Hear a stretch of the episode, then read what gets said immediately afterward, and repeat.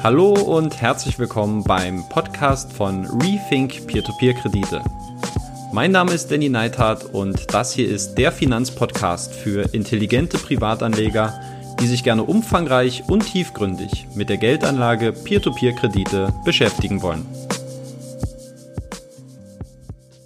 Ich begrüße euch ganz herzlich zur siebten Folge des Rethink Peer-to-Peer-Kredite Podcasts. Mein Name ist Danny und heute soll es das erste Interview in diesem Podcast geben, nämlich zur deutschen Crowdinvesting-Plattform Exporo. Ähm, ich habe das Ganze unter den Titel Exporo, eine deutsche Alternative zu Estate Guru gestellt. Und dafür habe ich einen sehr kompetenten Interviewgast gehabt, und zwar den Vincent Willkomm, besser bekannt auch als Blogger Freaky Finance. Äh, ihr findet seinen Blog unter freakyfinance.net. Und bevor ich euch dieses Interview auf die Ohren drücke, ganz kurz ein paar Einblicke, wie es überhaupt zu diesem Interview gekommen ist und vielleicht auch meine rudimentären Vorerfahrungen, die ich bereits mit Exporo besitze. Und zwar saß ich im Bus auf dem Weg nach Hamburg am, lasst mich kurz nachschauen, es war der 8. November 2019 und zwar fand ähm, am 9. November das Finanzbarcamp in Hamburg statt, organisiert von der Comdirect und unterstützt von der Börse Stuttgart.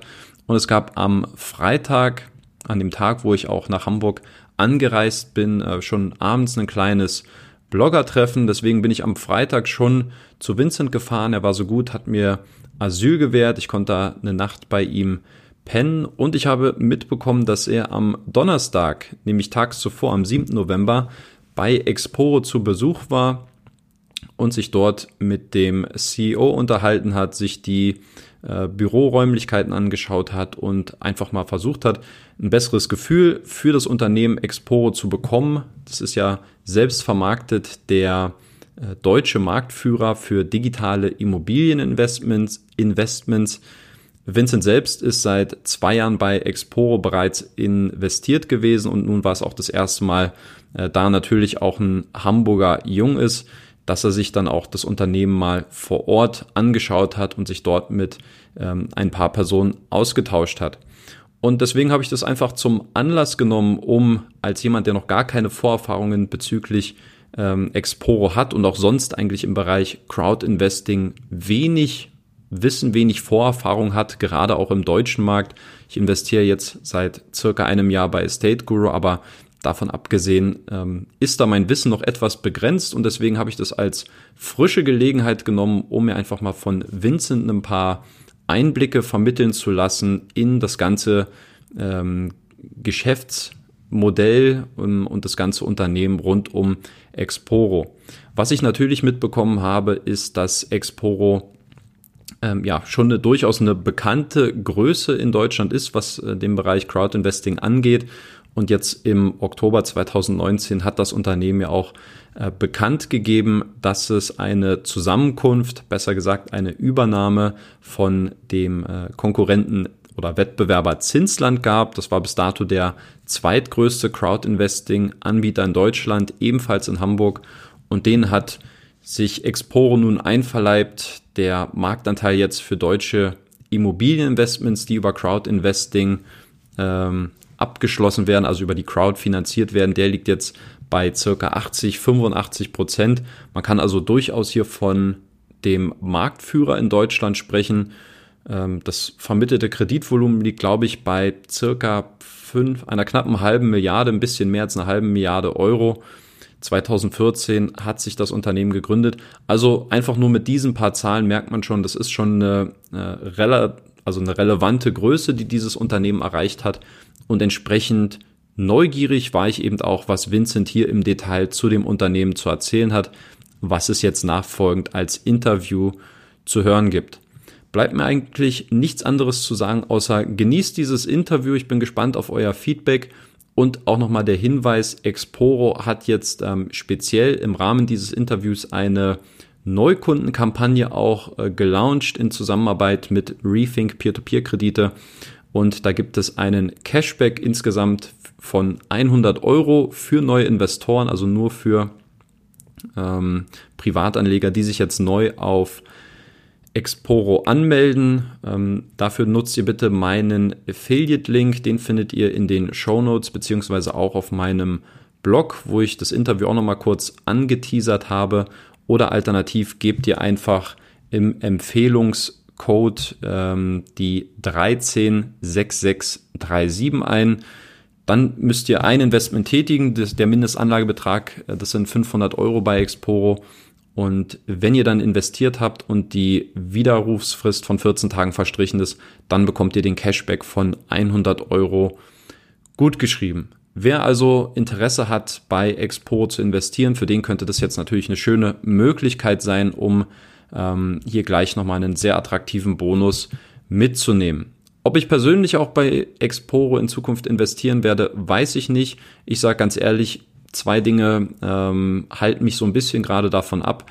Zum einen der Mindestanlagebetrag bei 500 Euro, das ist schon extrem viel, ähm, gerade wenn man jetzt auch im Hinblick auf Diversifikation ein Auge legt ähm, und auf der anderen Seite ist auch die Rendite bei circa vier bis sieben Prozent jetzt nicht dort, wo ich sie ganz gerne hätte, aber natürlich Rendite kommt von Risiko.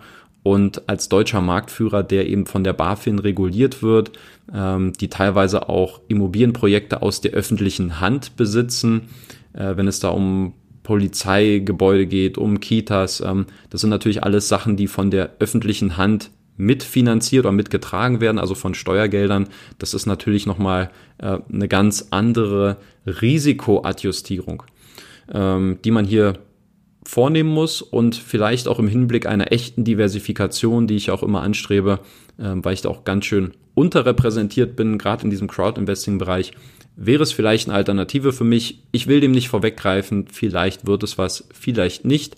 Ähm, Mehr möchte ich an dieser Stelle gar nicht sagen. Jetzt wünsche ich euch viel Spaß mit dem Interview äh, mit Vincent von Freaky Finance und ähm, hoffe, dass es euch gefällt. Viel Spaß. Rethink Peer-to-Peer-Kredite heute aus Hamburg. Ich bin hier zu Gast bei Vincent aka Freaky Finance.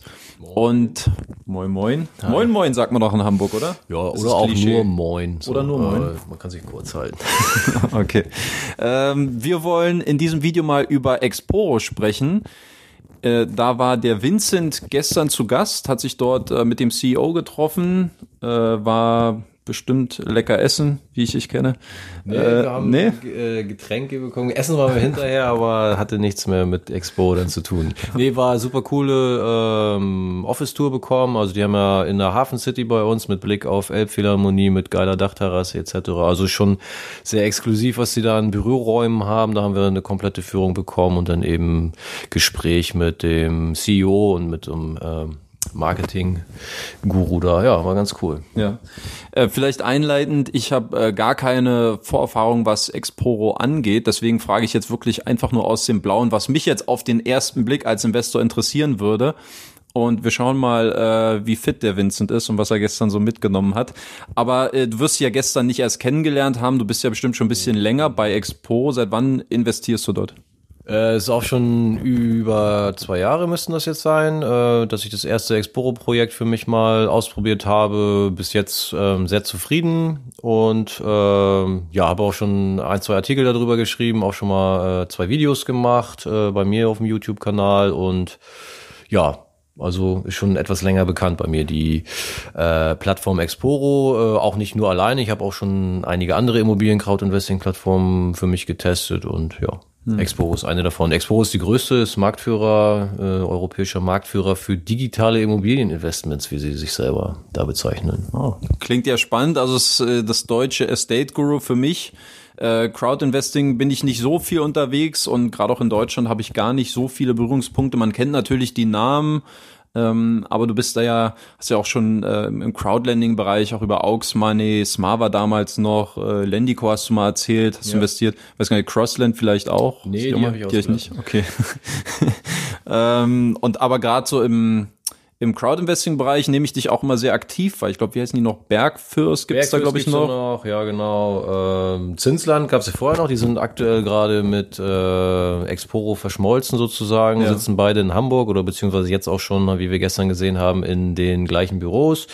Ähm, dann gibt's noch ähm, Lass mich kurz überlegen. Die sind auch aus Berlin. Jetzt komme ich nicht auf den Namen. Zinsbaustein heißen die Kollegen. Ja. Da habe ich auch schon investiert. Genau. Das waren, glaube ich, die größeren, bei denen ich jetzt selber auch aktiv bin, ja. Hm. Okay. Na, dann versuchen wir uns mal einfach so ein bisschen äh, diesem Thema zu nähern. Exporo ähm, Crowdinvesting, Immobilien, alle nur aus Deutschland, die Immobilien oder auch aus dem Ausland? Ähm, es gibt auch Projekte, zum Beispiel in Österreich gab es welche, über Bergfürst auf Mallorca, das ist ja fast eingemeindet, ne? äh, also gibt's auch ausländische Projekte, Fokus liegt aber eindeutig auf äh, deutschen Städten und ähm, gestern erfahren bei Exporo, dass aber auch jetzt zumindest ausländische Investoren mehr angesprochen werden sollen, also in in deren Landessprache quasi, dass die mhm. auf Exporo NL für Niederlande zum Beispiel gehen können. Aber dort bleibt der Fokus auch auf ähm, deutschen Immobilien, so dass dann eben auch die Kollegen aus dem europäischen Ausland äh, über Exporo in deutsche äh, Immobilien, Crowdinvesting äh, Projekte investieren können und sollen. Ähm, es wird wohl hier und da auch ähm, Projekte dann eben in anderen europäischen Städten geben, aber Deutschland, der Markt ist noch so groß oder das, was die da äh, machen können, wurde uns gesagt, dass die jetzt nicht äh, unbedingt extrem ins Ausland expandieren, was die Projekte angeht. Die werden hm. äh, fokusmäßig in Deutschland bleiben. Die Finanzierung, das frage ich mich eigentlich immer auch bei Crowd-Investing-Projekten. Sind es ähm, Immobilien von industriellen, Gewerbetreibenden, irgendwelchen größeren Institutionen oder sind es auch von Privatpersonen? Es gibt ja ganz verschiedene Projekte dort. Ähm, Privatpersonen wüsste ich jetzt nicht, aber das ist teilweise einfach mal irgendwie ein Supermarkt oder ein Kindergarten oder eine Polizei, äh, Polizeistation, wo dann das Land äh, mhm. Nordrhein-Westfalen dahinter steht. Und das ist dann schon immer auch ein Stück weit Sicherheit. Ähm, gut, du hast jetzt Estate Guru ins Spiel gebracht, da hört man oft, ja, ist ähm, vielleicht ein Stück weit cooler, weil dort mal hat man eine erstrangige Absicherung im Grundbuch, man bekommt zweistellige ähm, ähm, Zinsen dort. Aber gut, äh, können wir jetzt einschätzen als deutsche Investoren, was da für ein äh, Investor hinter ist oder was da für eine Gesellschafterstruktur ist? Und da sind es mhm. teilweise, denke ich, glaube ich, wirklich ähm, auch Privatpersonen beziehungsweise Privatleute, die mit ihrem Vermögen haften mit irgendeiner kleineren Firma, wo wir nicht wissen, was ist das? Ist das eine mhm. große Bude oder ist das irgendeine Klitsche? Und ich sag mal, beim Land Nordrhein-Westfalen, ähm, da weiß man, was man hat, ja. Ob das, ob die jetzt äh, übelst wohlhabend sind, wahrscheinlich nicht, aber die werden jetzt wahrscheinlich keine äh, Schulden machen oder irgendwelche Investoren hängen lassen. Und das ist ein Stück weit Sicherheit und dafür kriegt man natürlich auch jetzt äh, bei Exporo etc. Äh, weniger Zinsen. Ja. Aber ist, denke ich, eine andere Hausnummer. Ich weiß nicht, ob die der erste Blick der Investoren, der dann natürlich erstmal immer Richtung Rendite geht, ähm, ob das immer so das alles sein sollte oder ob man dann eben auch mal gucken sollte, ja, es ist, ist ein Kindergarten mit einem öffentlichen Träger dahinter oder eben eine, eine große Supermarktkette wie Rewe oder so, was es da alles schon gab. Und ähm, da habe ich persönlich dann jetzt eben auch ein Stück weit mehr Vertrauen und Sicherheitsgefühl als bei irgendeiner ähm, estnischen Pommesbude, die ich nicht kenne. Äh, gut, dafür habe ich da dann wieder eine erstrangige Sicherheit. Also ist, ähm, ich mache ja beides. Also ich will das andere ja. überhaupt nicht schlecht ja. reden. Ich will einfach nur sagen, warum mache ich auch Exporo, wo es da doch nur die Hälfte der ja. Rendite gibt, weil es eben Features hat, äh, die das rechtfertigen. Aus meiner Sicht. Das muss, muss nicht jeder machen, aber so sehe ich das. Ja, na, die Sicherheiten kommen ja dann wahrscheinlich, wenn du jetzt öffentliche Projekte ansprichst, da birgt dann halt der Steuerzahler wenn es hart Im, auf hart kommt. Im Endeffekt bei diesen äh, Bestandsprojekten oder was die da haben, sicherlich schon ein Stück weit, ja genau. Es gibt natürlich auch diese klassischen Nachrangdarlehen, wo man dann eben irgendwo unter ferner Liefen äh, dran ist, äh, wenn es an die Verwertung geht. Und da wissen wir alle, dass man dann eigentlich im Grunde genommen nichts kriegt. Und äh, da gibt's eben unterschiedliche ähm, Formen der äh, Crowdinvesting-Möglichkeiten bei Exporo. Und da muss man dann auch gucken, was man da macht und was man da machen will, weil eben auch mit unterschiedlichen Risiken verbunden. Wie gehst du davor? Und vielleicht auch mit wie viel Geld bist du bei Exporo investiert? Das weiß ich gar nicht ganz genau. Es sind aber äh, also deutlich weniger als 10.000 Euro bei Exporo, aber ich habe ja eben auch noch ähm, andere laufen.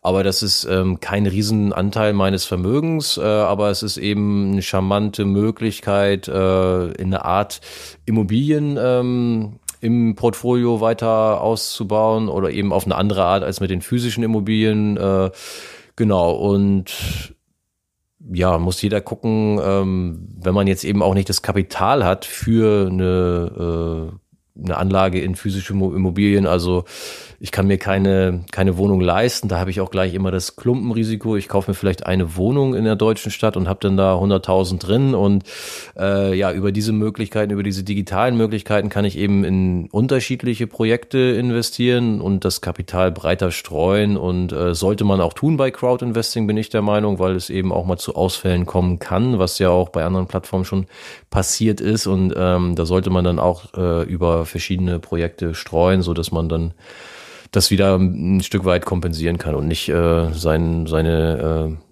ja das Kapital nimmt, was man bereit ist, dort zu investieren in ein Projekt, sondern möglichst stückeln, soweit es geht. Also da gibt's auch eine Mindestanlage von 500 beziehungsweise 1000 Euro, je nachdem, welche okay. Form das ist. Es gibt eben diese Bestandsprojekte und ähm, ja Nachrangdarlehen, Finanzierungsprojekte. Da muss man schauen, ähm, was man machen möchte und gibt's unterschiedliche Mindestinvestitionssummen. Hm. Aber 500 Euro wäre jetzt für den normalen Investor der Mindestanlagebetrag. Genau, das ist bei ähm, Exporo die normale äh, Mindesthürde, die man da nehmen muss. Ähm, ab und zu haben sie wohl auch, haben sie gestern nochmal gesehen, ich selber habe es noch gar nicht ähm, gesehen bewusst, äh, ab und zu auch Projekte gehabt, wo man mal mit 100 Euro einsteigen konnte. Aber es wurde gar nicht so genutzt, wurde uns gesagt.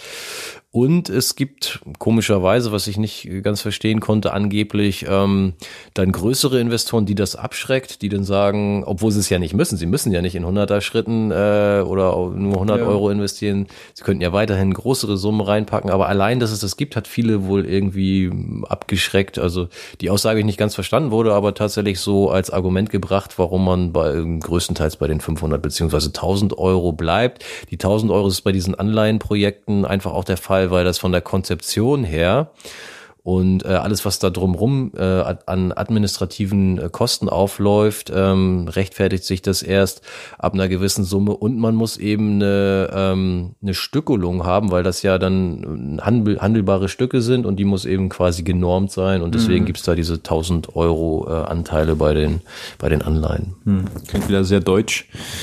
Ähm, ist ja auch alles BaFin geregelt. Das wollte ich gerade ansprechen. Von den Sicherheiten her ähm, denke ich mal sicherlich ein großes Plus, dass die BaFin da sicherlich äh, ihr ihr Auge äh, drüber wirft.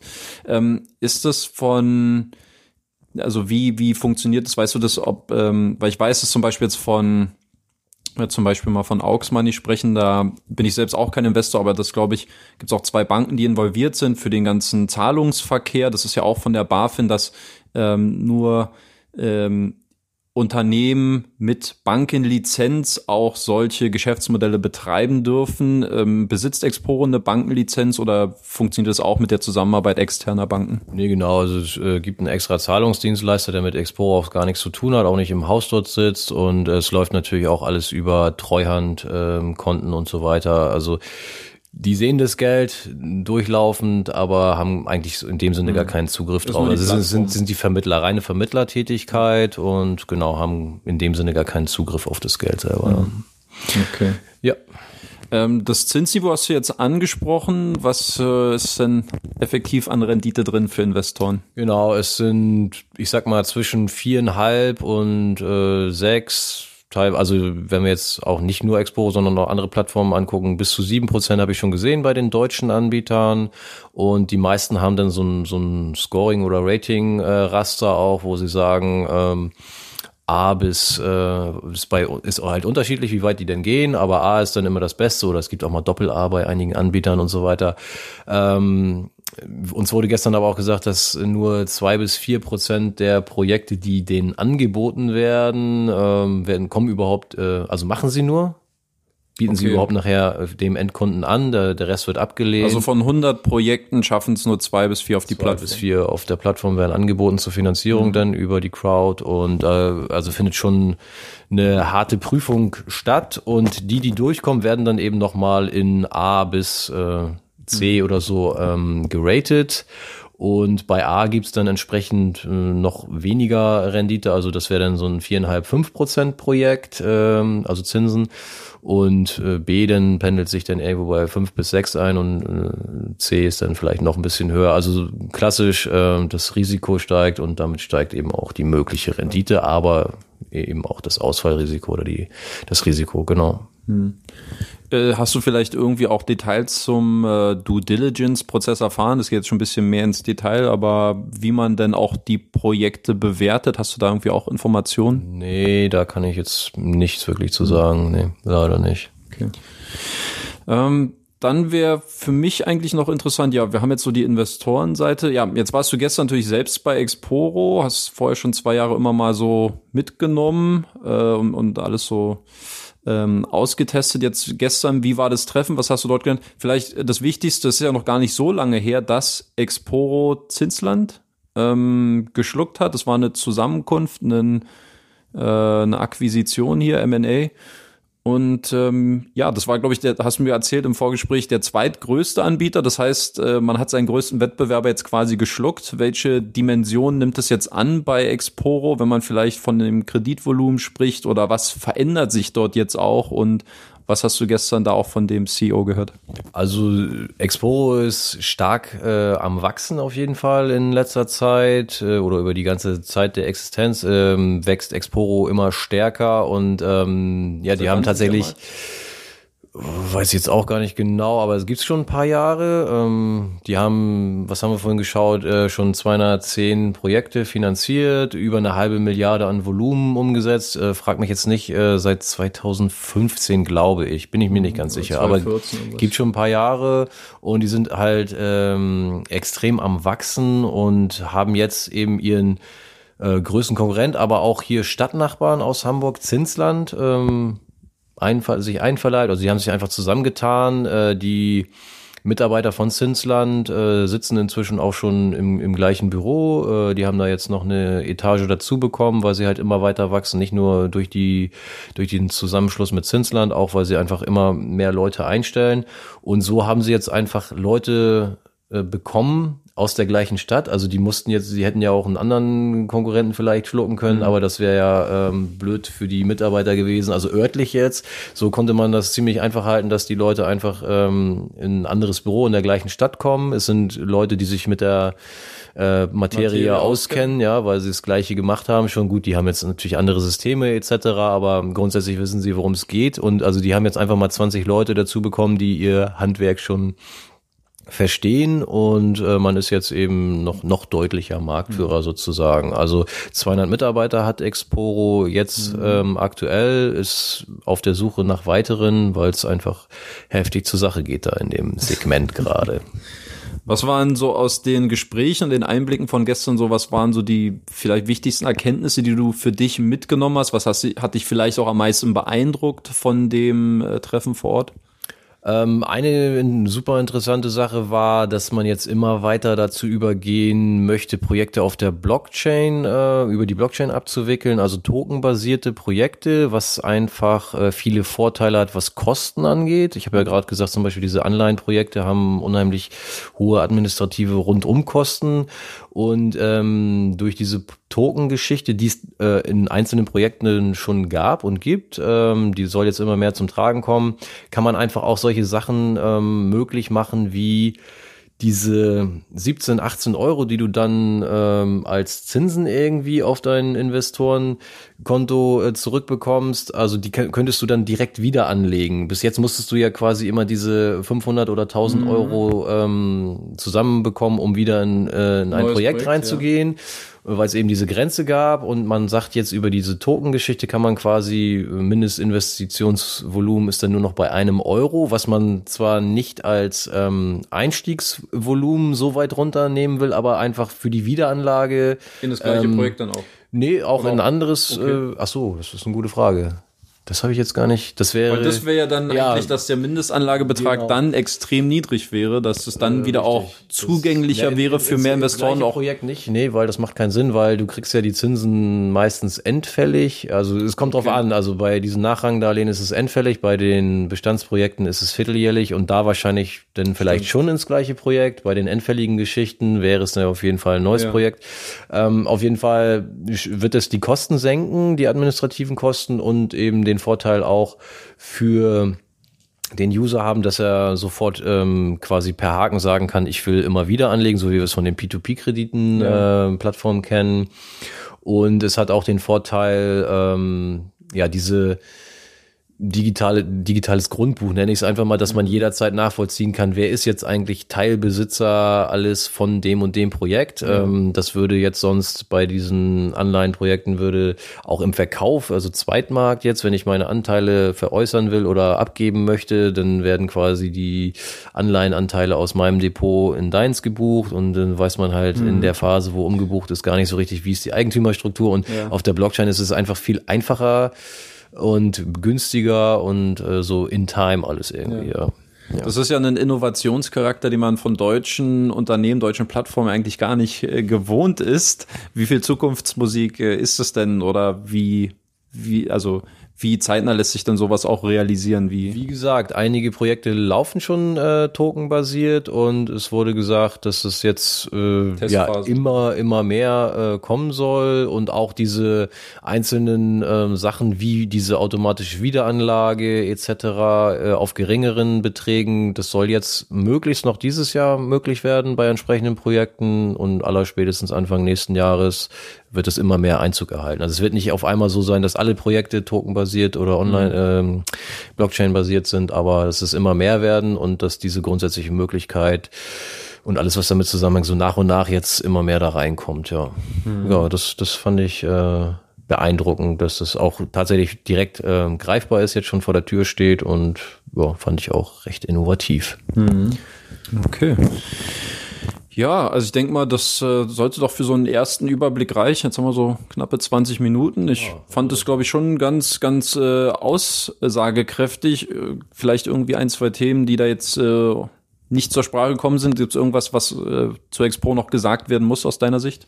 Also es ist einfach so, dass ich auch nochmal äh, was dazu machen werde über den Besuch gestern. Das wird vielleicht dann noch ein bisschen ausführlicher. Wir haben auch Interviews dann äh, mitgeschnitten und so weiter. Und ich habe auch äh, einfach mal einen grundlegenden Artikel nochmal über Exporo, was das ist, wie das funktioniert, wie man investieren kann und über diese beiden verschiedenen Arten kann man gerne nochmal mhm. sich reinziehen, um da erstmal ein Gefühl für zu kriegen. Und es gibt dann eigentlich auch immer irgendwelche laufenden Bonusaktionen. Im Moment gibt's den Herbstbonus für ähm, Bestandsprojekte, wenn man dort investiert, dass man dann nochmal 50 Euro sich äh, als Bonus angeln kann. Ja, das wären so Punkte, die vielleicht noch interessant okay. sind. Ja, das werden wir auf, oder werde ich auf jeden Fall noch in der Videobeschreibung verlinken. Ähm, Artikel zu den Erfahrungen, beziehungsweise halt das, was Vincent schon herausbekommen hat, das nochmal als Blogartikel ähm, unten verlinken. Genauso, wenn es dann irgendwie auch spezielle Bonuskampagnen gibt, äh, 50 Euro Startguthaben, 100 Euro Startguthaben. Für die Leute, die es interessiert, tut ja nicht weh. Ähm, und dann können sich die Leute damit mal intensiver beschäftigen. Super, dann vielen lieben Dank, Vincent, für die Einblicke zu Exporo. Fand ich sehr spannend. Ist ja bei dir hier vor der Haustür quasi. Ähm, ja, also vielen lieben Dank dafür und alles weitere dann unten äh, in den Videokommentaren. Und ja, danke fürs Zuschauen. Bis zum nächsten Mal. Ciao, ciao. Ciao, ciao. Das war es auch schon wieder mit dem Podcast für diese Woche. Wenn du auch zukünftig eine kritische und unabhängige Berichterstattung zu Peer-to-Peer-Krediten fördern und erhalten möchtest, dann würde ich mich über eine kurze und ehrliche Bewertung von dir bei iTunes freuen. Du hilfst dem Podcast damit sichtbarer zu werden und mehr Reichweite zu gewinnen und im Gegenzug bekommst du dafür auch weiterhin kostenlose Analysen und Hintergrundinformationen zu Peer-to-Peer-Krediten. Eine Anleitung dazu sowie weitere Informationen zum Thema findest du auch auf meinem Blog unter rethink-p2p.de slash podcast. Vielen lieben Dank fürs Zuhören und bis Danny.